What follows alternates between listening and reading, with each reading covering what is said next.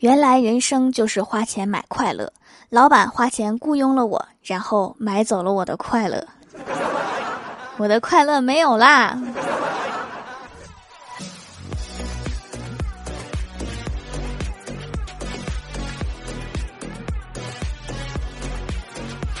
Hello，蜀山的土豆们，这里是甜萌仙侠段子秀《欢乐江湖》，我是你们萌到萌到的小薯条。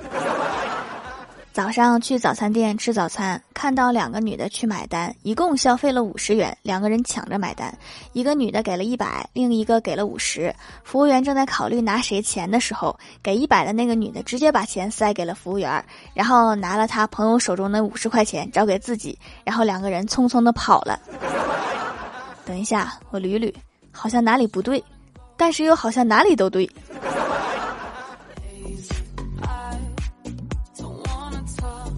我哥上大学的时候谈了一个女朋友，打电话给老妈说我谈恋爱了。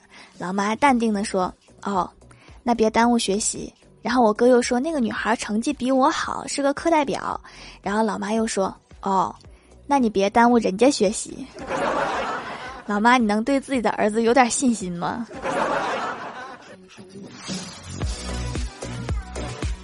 我有一个朋友是大学老师。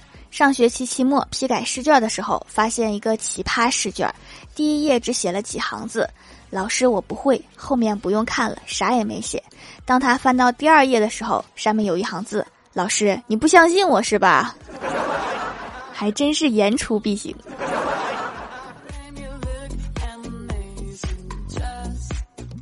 李逍遥前几天去深山玩，受伤了。我们去医院看望他，听他讲受伤的过程。李逍遥说：“当时我碰到了一头熊，就躺下来装死。熊看看走了，没想到这时电话响了，我急忙拿出来挂掉，熊又走了回来。我问：这就是你受伤的原因吗？李逍遥摇摇头说：不是，我能斗得过熊，受伤是因为我挂的是女朋友的电话，他给我打的。你连熊都斗得过，你打不过你对象？”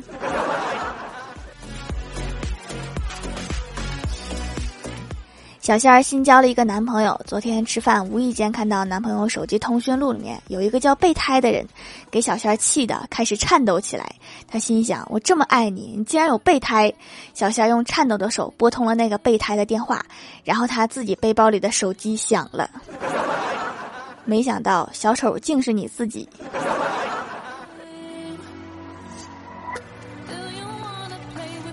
前台妹子最近感情经历好像出现了一些坎坷，午休的时候问我说：“薯条啊，你说爱情和面包，如果是你，你会怎么选？”我努力的扒了一口饭，我说：“给我爱情和包就好了，面我会自己买。”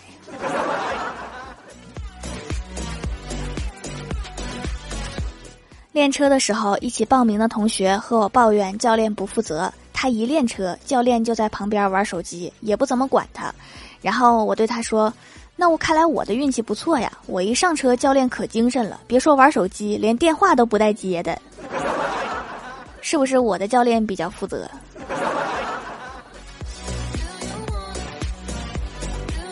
郭晓霞在学校惹了祸，郭大侠把她领回家，抚摸着她的脑袋说：“孩子，你长大了，我不会像以前那样，因为你犯了错就骂你。”郭晓霞感动的抬起了头。郭大侠接着说：“你应该尝尝挨打的滋味啦，主要是孩子大了，骂已经不管用了。”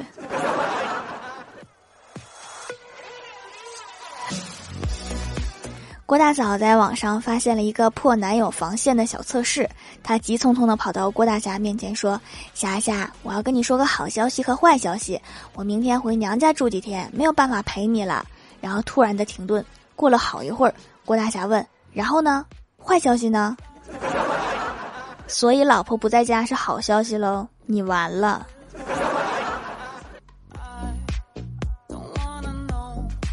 郭晓霞有一次发烧了，医生开了三瓶吊水，平时还好，都很乖。可是那天说什么也不打，第三瓶怎么说就是不打。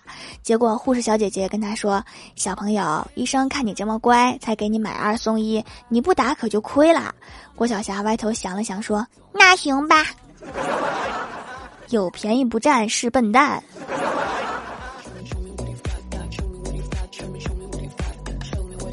我家楼下快递点儿有一只小猫，我每天取快递的时候都会好好的揉搓一番。有一天我问站点的老板娘它叫什么，老板娘好奇的看着我说：“这个叫猫啊，你没见过吗？” 我是问它叫什么呀？我有个表弟啊，这几年在外面上大学，因为疫情的原因一直没有回来。前段时间过节回来了，并发了一条朋友圈，说好久没回来了，家乡变化真大呀，高铁站又翻修了，都认不出来了。就在我准备问他放几天假的时候，他又发了一条朋友圈，下错站了，怎么处理？挺急的，在线等。要是我，我就没脸再回来了。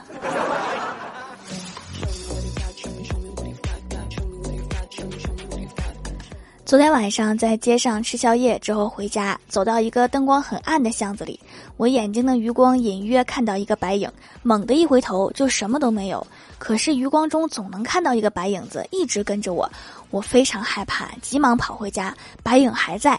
于是我跑到厕所去洗脸，想确认一下自己是否清醒，结果我发现眼角有一粒米饭。我想了一宿也没想明白这个米饭到底是怎么跑到脸上去的。邻居给我哥介绍了一个对象，晚上我哥去相亲，对方问你有什么特长吗？我哥不假思索地说有钱算不算特长？女生大喜说算，我哥淡定地说哦那没有，那你问什么问？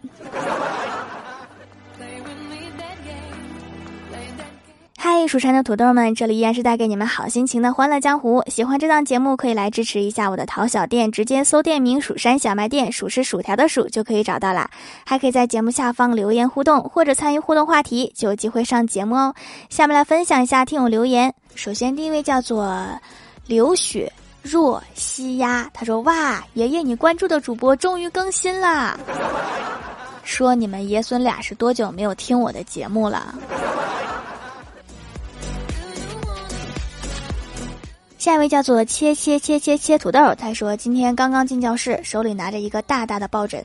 我一直是班里最靓的女生，想耍个帅，于是用一个很酷的姿势，潇洒的往我最后一排那个位置奋力一抛，眼睛中闪着霸气的光芒。小丑竟是我自己，一下子把那个大板砖造型的抱枕丢到了天花板上，又弹了下来。同学们一阵惊呼，我得意极了。睁开眼才发现，我把大板砖拍在了班主任的脸上。后来，班主任眼中射出犀利而冰冷的目光，我一下崩溃了。我在同学心中的好印象就要灰飞烟灭了。最后，我像小猫一样缩在角落，老师像猛虎一样训了我半个小时。唉，我太难了。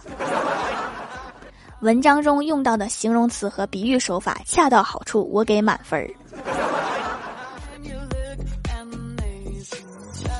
下一位叫做猫小开，他说：“嘿嘿，我买了条条的皂皂，很大一块，价格很公道，爱死条条了。给条一个段子：一家商场的瓷器货柜前，郭大侠和郭大嫂正在犹豫着，不知道该买哪种瓷碗。这时候，一个衣着体面的中年男子将那个。”郭大侠悄悄拉到一边说：“老弟，在你的能力允许之内，买一套最贵的碗。现在多花点钱是值得的，这个我有体会。这么贵重的东西，你老婆绝对不会让你洗碗的。那可不一定，在懒面前，一切皆有可能。”下一位叫做安小琪，他说用过很多掌门家的手工皂啦，祛痘、收毛孔、清洁滋润，对敏感肌友好，圈粉了我全家。不得不佩服我家掌门心灵手巧，别问我是怎么知道的，自己搜了教程做手工皂，产生了强烈的对比。什么时候开班授课一定要提提我，我要学正经的手工皂制作技术。你这意思是你之前搜到的教程不正经呗？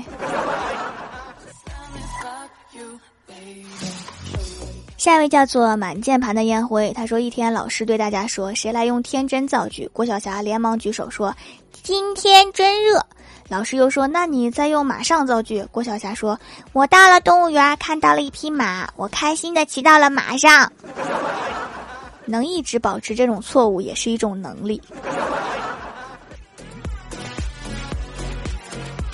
下一位叫做起啥名字呢？他说到某景区湖上面玩，开船的人给我们一人发了一个面包，我觉得口味一般，但是还是吃下去了。到了湖中心，导游突然说：“好了，可以把面包掰碎喂鱼了。”难怪味道一般。下一位叫做杨洋不睡觉，他说羊奶皂真是干皮亲妈。对比了几个牌子的洗面奶都没有羊奶皂滋润，掌门撑不起我，真的是最好的原料，价格却这么低廉，也太良心啦。因为我没有推广费啊，就粉丝支持一下，没有那么高的成本推广，当然便宜。下一位叫做 C R O N U S L I N G，他说坐等点名，那我坐着点名。下一位叫做爱条的星星，他说我妹妹小时候皮肤一晒就黑，有一次她穿凉鞋，脚上被晒得一道一道的，我哥笑得从床上掉了下来，我弟也掉到了我哥身上，我掉到了我弟身上，我妹一跳，我一躲，我妹妹一跳跳到了我弟身上，差点给我弟压吐了，我躲过了一次。你们家四个孩子呀，大户人家。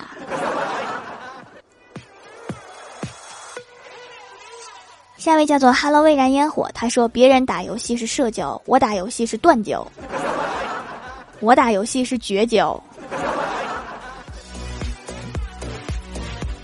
下面来公布一下上周六六五级中奖名单是千千子小姐 C R O N U S L I N G，记得用微信联系我哈。沙发是播音七四七飞友，盖楼的有那些时光 R E B E C C A 切切切切切土豆，小盛解说少年鉴定天下幺八零零三三四零 O S P T，娜娜君 Z Z 调的小仙女，夕阳锦落。